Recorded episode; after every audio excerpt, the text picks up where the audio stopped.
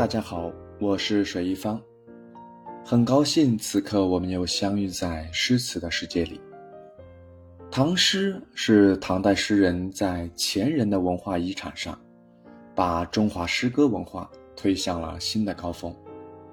在浩瀚的唐诗中，有一首诗被誉为唐诗的开山之作，又被闻一多先生誉为诗中的诗，顶峰上的顶峰。更有以孤篇压倒全唐之誉。这首诗就是初唐诗人张若虚的《春江花月夜》。春江潮水连海平，海上明月共潮生。滟滟随波千万里。何处春江无月明？江流宛转绕芳甸，月照花林皆似霰。空里流霜不觉飞，汀上白沙看不见。江天一色无纤尘。皎皎空中孤月轮，江畔何人初见月？江月何年初照人？人生代代无穷已，江月年年望相似。不知江月待何人？但见长江。送流水，白云一片去悠悠，清风浦上不胜愁。谁家今夜扁舟子？何处相思明月楼？可怜楼上月徘徊，应照离人妆。近台，玉户帘中卷不去，捣衣枕上拂还来。此时相望不相闻，愿逐月华流照君。鸿雁长飞光不度，鱼龙潜跃水成文。昨夜闲谈梦落花，可怜春半不还家。江水流春去欲尽，江塘落月复西斜。斜月沉沉藏海雾，碣石潇湘无限路。不知乘月几人归？落月摇情满江树。此诗题目以《春江花月夜》这五种事物，集中体现了人生最动人的良辰美景。整首诗由景、理、情依次展开。第一部分写春江的美景，第二部分写面对江月由此产生的感慨，第三部分写人间思妇游子的离愁别绪。诗人起句就点题，勾勒出一幅春江月夜的壮丽画面。江潮连海，月共潮生。江潮浩瀚无垠，仿佛和大海连在一起，气势宏伟。这时，一轮明月随潮涌升，景象壮观。月光闪耀千万里之遥，没有一处春江不在月明朗照之中。江水弯弯曲曲地绕过花草遍生的春之原野，月色泻在花树上，像撒上了一层洁白的雪。诗人对月光的观察极其细微，月光荡涤了世间万物的五光十色，将大千世界浸染成梦幻一样的银灰色。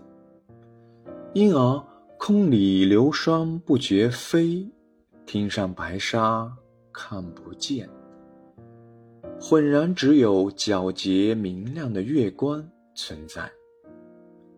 江天一色无纤尘，皎皎空中孤月轮。随时间推移，月亮已升到当空。清明澄澈的天地宇宙，仿佛使人进入了一个纯洁世界。这就自然地引起了诗人的遐思冥想。江畔何人初见月？江月何年初照人？诗人神思飞跃，但又紧紧联系着人生，探索着人生的哲理与宇宙的奥秘。此处诗人的思想没有陷入前人窠臼，而是翻出了新意。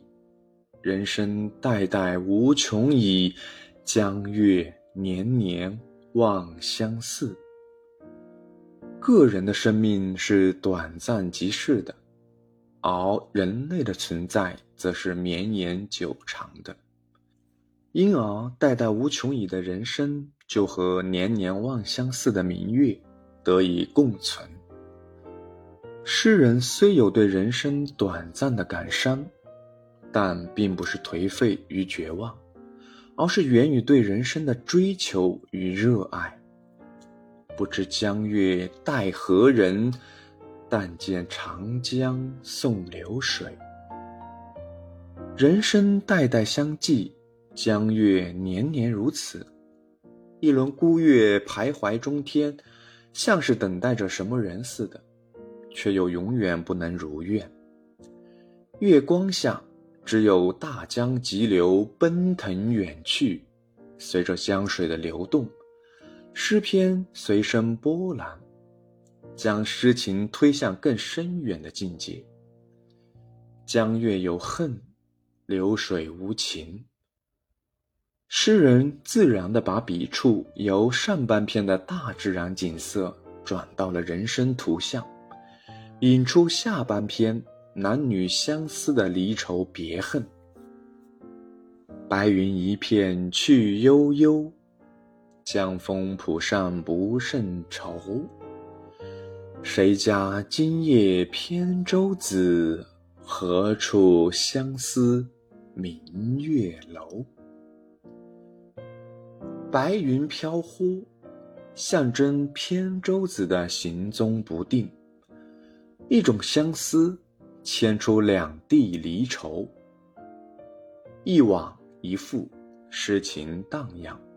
曲折有致，谁家何处，道出了不止一家一处有离愁别恨。可怜楼上月徘徊，应照离人妆镜台。玉户帘中卷不去，捣衣枕上拂还来。诗人不直说思妇的悲和泪，而是用月来烘托他的怀念之情。浮云游动，光影明灭不定，月光怀着对思妇的怜悯之情，在楼上徘徊不忍去。他要和师傅作伴，为他解愁，因而把柔和的清辉洒在妆镜台上。玉户帘上，捣衣枕上。不料师傅触景生情，反而思念尤甚。他想赶走这恼人的月色，可是月色卷不去，拂还来，真诚地依恋着他。此时相望不相闻，愿逐月华流照君。共望月光而无法相知，只好依托明月，遥寄相思之情。红月长飞光不度，鱼龙潜跃水成文。可叹鱼雁不能传信。昨夜闲谈梦落花，可怜春半不还家。诗人用落花流水残月来烘托他的思归之情。江水流春去欲尽，江潭落月复西斜。